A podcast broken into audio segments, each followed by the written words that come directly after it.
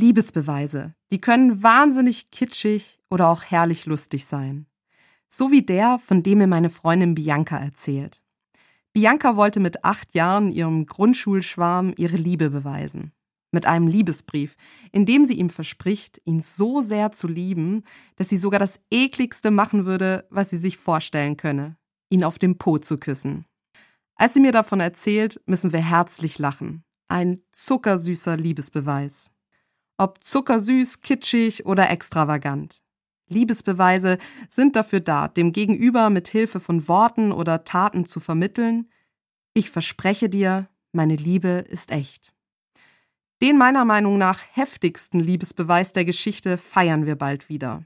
Dass Gott in Jesus Mensch wurde. Aus Liebe zu uns.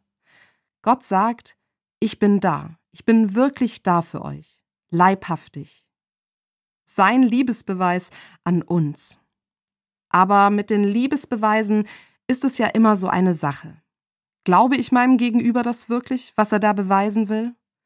Ein Liebesbeweis kann noch so gut, absurd oder heftig sein. Es kommt darauf an, ob ich daran glaube, dass die Liebe ernst gemeint ist.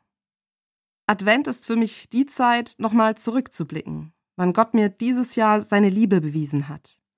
Als ich krank war, hat mir Gott so viel Halt gegeben, ich habe daran geglaubt, es zu ertragen, egal wie es ausgeht. Oder als ich meinem Mann mit unseren Kindern auf dem Trampolin zugeschaut habe, wie sie wild drauf gehüpft sind, da konnte ich mein Glück kaum fassen, das ich mit den Dreien habe.